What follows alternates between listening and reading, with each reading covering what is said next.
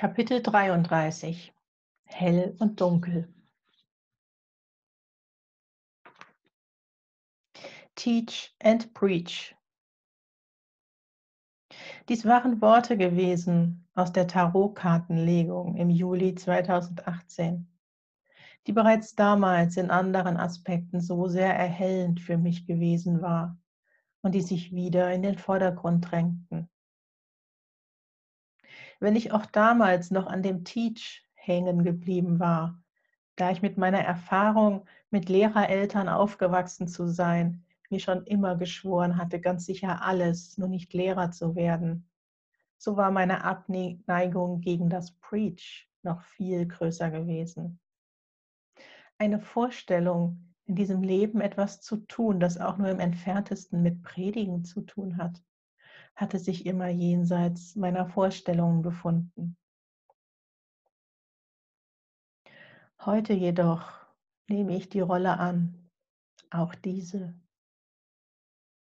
Ich halte durch mich fließende Worte nicht zurück und ich filtere sie nicht.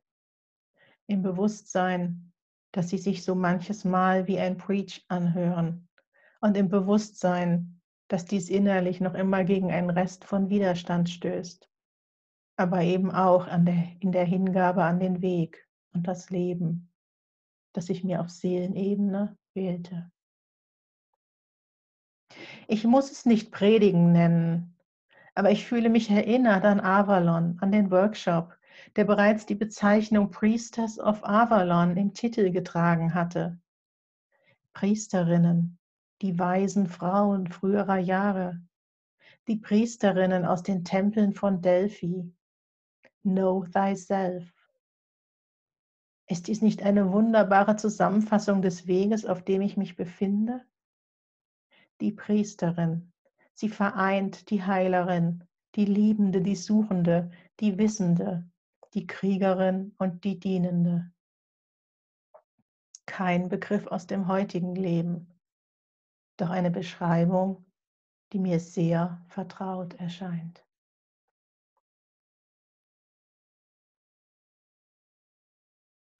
Zwei Wochen nach dem Ablauf des Ultimatums war im Außen noch immer nichts geschehen.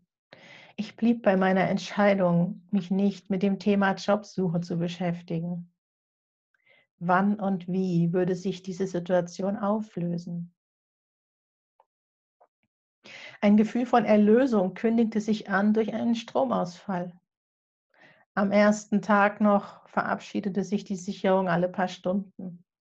Am zweiten Tag dann alle paar Minuten und am dritten Tag verstand ich die Botschaft. Es war dunkel geworden in einem Großteil meiner Wohnung. Telefon, Fernseher und Internet waren tot. Es war die perfekte Simulation einer Höhle ohne Empfang. Endlich. Nie zuvor war mir eine Höhle so sehr willkommen gewesen verhieß die doch baldige Klarheit. Bereit für alles, was da kommen wollte, ließ ich mich fallen. Geübt im Loslassen von Widerstand ließ ich alles zu, was ich noch an Emotionen zeigen wollte. Und ich schrieb. Mein Arbeitszimmer hatte Strom. Ich hatte Zeit und ich ging zurück zu diesen Worten. Zeige dem Universum, dass du es ernst meinst und auch zu diesen. Tu, was du kannst, dort, wo du stehst, mit dem, was du hast. Die Ereignisse und Erkenntnisse der letzten Monate, alles, was seit dem Verteilen des Manuskriptes an meine Testleser geschehen war, es war noch nicht Bestandteil des Buches. Ich schrieb, um bereit zu sein, im Augenblick des Wunders die neueste Version nach außen geben zu können denn ich hatte die Möglichkeit dazu, Zeit und Zuversicht. Und ich hatte wieder einmal Lotto gespielt. Während ich an einem Samstagabend am Schreiben war, fühlte ich sich so unglaublich sicher danach an, als hätte ich gewonnen. Kaum traute ich mich zum Nachschauen an mein Mobiltelefon. Sie haben gewonnen. Eine bestätigende SMS war eingegangen. Doch wie schon Ende des letzten Jahres wieder einmal nicht der Jackpot, sondern die kleinste Gewinnklasse. Mein Gefühl dazu überraschte mich. Erleichterung. Doch ich verstand schnell. All die Monate und Wochen zuvor hatte ich mich gedanklich so sehr mit dem Gedanken an Asche beschäftigt gehabt. Daran, dass ich mit jedem Ausgang des Experimentes würde leben können, bereit für die Asche, doch auch bereit für den Phönix? Einmal bereits hatte ich meine Wahl öffentlich kundgetan. Ich wähle den Phönix, doch es schien an Klarheit zu fehlen. Ich begriff plötzlich, dass ich den Jackpot scheute. Würde er doch diese ganze Geschichte groß machen, würde er doch den Erfolg des Experimentes bedeuten und damit genau das Sichtbarwerden meiner selbst, vor dem ein Teil von mir noch immer zurückschreckte. Der Begriff Existenzangst erfuhr eine ganz neue Wendung, ein Perspektivenwechsel, wieder einmal mehr. Ich begriff, dass ich in der Tat keine Angst um meine Existenz hatte, sondern vielmehr Angst vor meiner Existenz. Angst vor einer Größe, in die ich mich hineingeschrieben hatte in die ich beständig am Hineinwachsen war, die zu leben mit einem Sichtbarwerden des Goldregens, aber auch einer erneuten, massiven Komfortzonensprengung gleichkommen würde. Es ging nicht darum, von einem Lotto-Checkpot aus dem Bankrott gerettet zu werden. Es ging um die Entscheidung zu scheinen. Es ging darum, nochmals den Phönix zu wählen. Ich hatte es im Frau Holle-Text bereits geschrieben. Gold, das ich bin. Gold, das ich bin, scheine. Gold, das ich bin, erscheine. In genau dieser Reihenfolge. Der Schatten in der Höhle. Der Schatten bin mal wieder schlicht ich selber, ein Teil von mir, der Angst hat, ein Teil von mir, der Altes gewohnt ist. Kein Wunder, dass ich keine Angst vor der Asche hatte. Asche und Sumpf war ich gewohnt. Ein mich herauswühlen aus dem Sumpf, das wusste ich bereits, das konnte ich. Doch dieses Leben endgültig hinter mir zu lassen, einzusteigen in die Verheißung eines You will be singing the full song, mich strahlend sichtbar auf die Sonnenseite des Lebens zu begeben, das war neu. Das war das Unbekannte, das war die Entscheidung, die ein weiteres Mal gefällt werden wollte. Aus der Dunkelheit der Höhle heraus passte ich mich an, an den Rhythmus der Natur.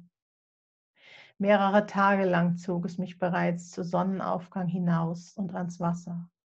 Ich ging neue Wege, nicht mehr die altbekannten Runden, nein, Alleine durch die Wahl meiner Spazierwege tat ich meine Entscheidung kund. Ich bin bereit für neue Wege. Wenige Tage später spürte ich plötzlich, wie sich das Thema Widerstand und Annahme der Situation erledigt hatte. Ein weiterer Satz aus mir heraus lautete, ich habe noch nie etwas so gerne getan wie dieses. Ich habe in meinem Leben noch nie etwas so gerne getan, wie mich durch diese Zeit, durch das Schreiben und durch das Experiment hindurch gelebt zu haben. Hatte ich damit die Ebene an gelebter Bedingungslosigkeit erreicht, zu der meine ersten gechannelten Worte mich aufgefordert hatten?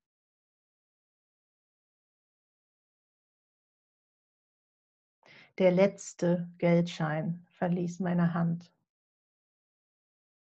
Nach zehn Tagen Höhle durfte das Licht wieder angehen. Doch wo war die Lösung? Die Höhle als Station der Heldenreise war mir bewusst gewesen, nicht jedoch der erforderliche Rückweg mitsamt seiner Stationen und Prüfungen. Stattdessen gab es neue Worte,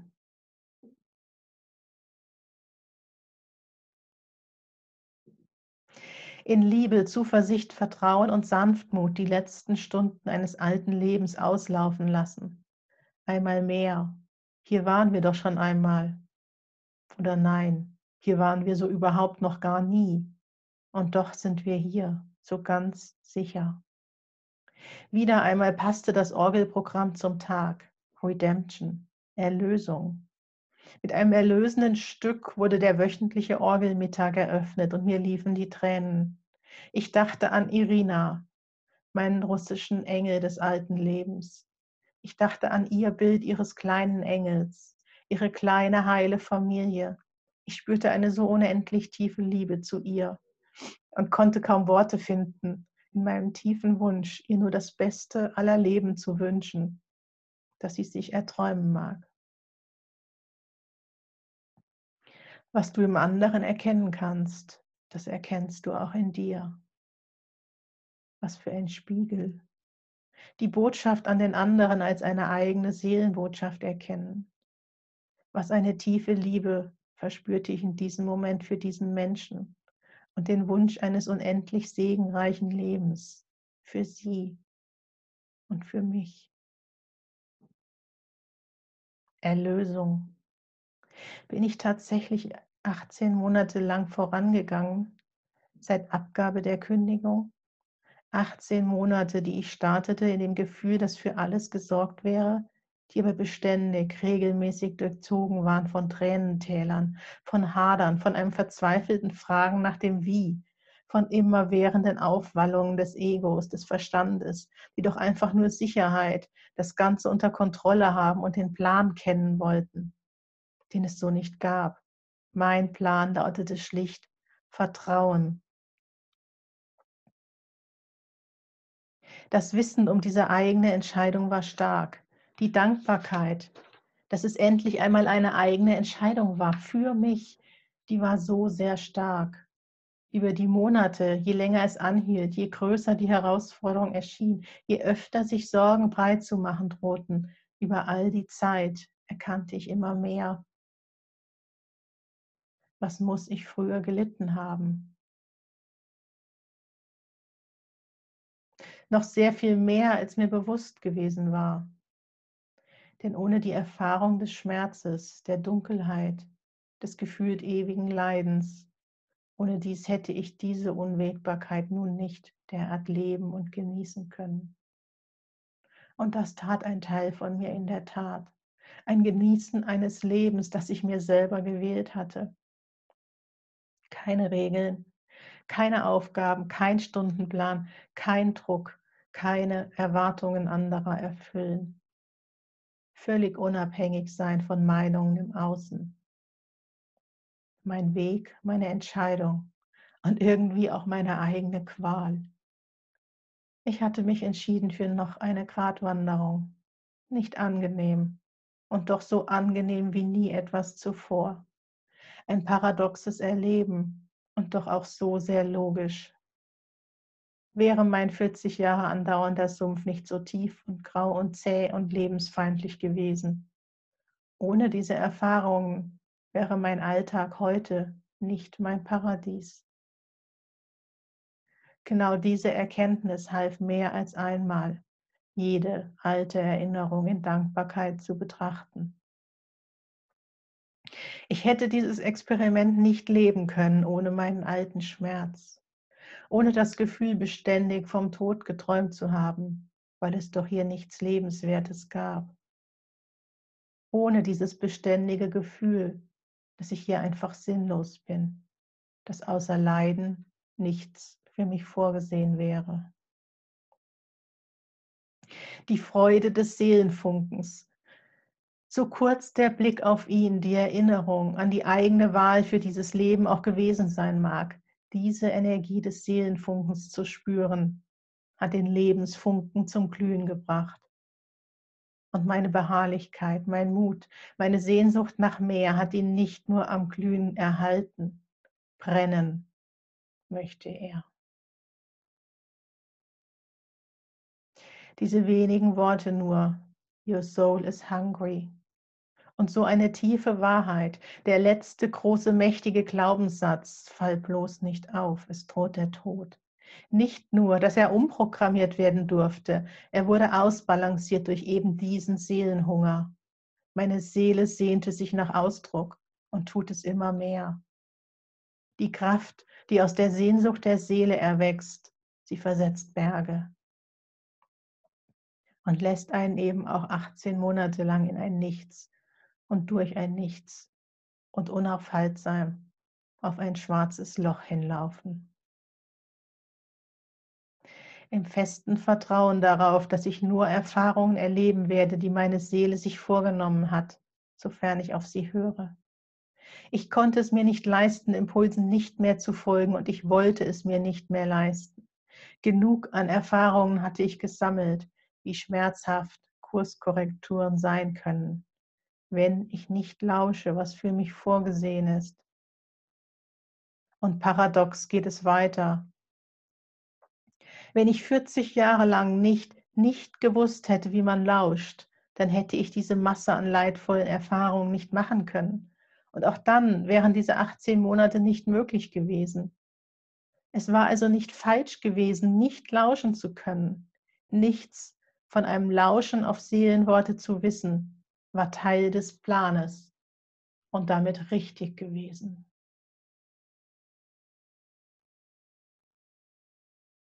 Achtzehn Monate seit dem Kündigen, mehr als sieben Monate seit dem ersten Aufwallen alles, eines Aufgebenwollens im Januar diesen Jahres, weil das Fragezeichen, das Wie, so groß geworden war und das Vertrauen schwankte. Sieben Monate seit einem ersten verzweifelten Aufbegehren, wann diese Anspannung denn endlich vorbei sein würde. Doch nie fühlte es sich nach einer Sackgasse an. Auch dieses Gefühl half. Ich steckte nicht fest.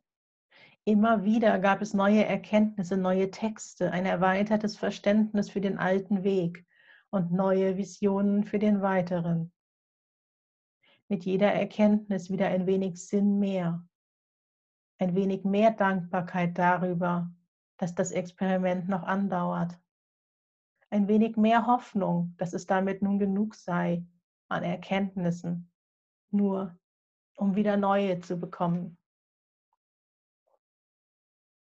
Je mehr ich Widerstand abbauen konnte, umso mehr konnte ich einer Verheißung aus dem Außen zustimmen, diese Herausforderung, dieser Weg, er sei besser als ein Lotteriegewinn.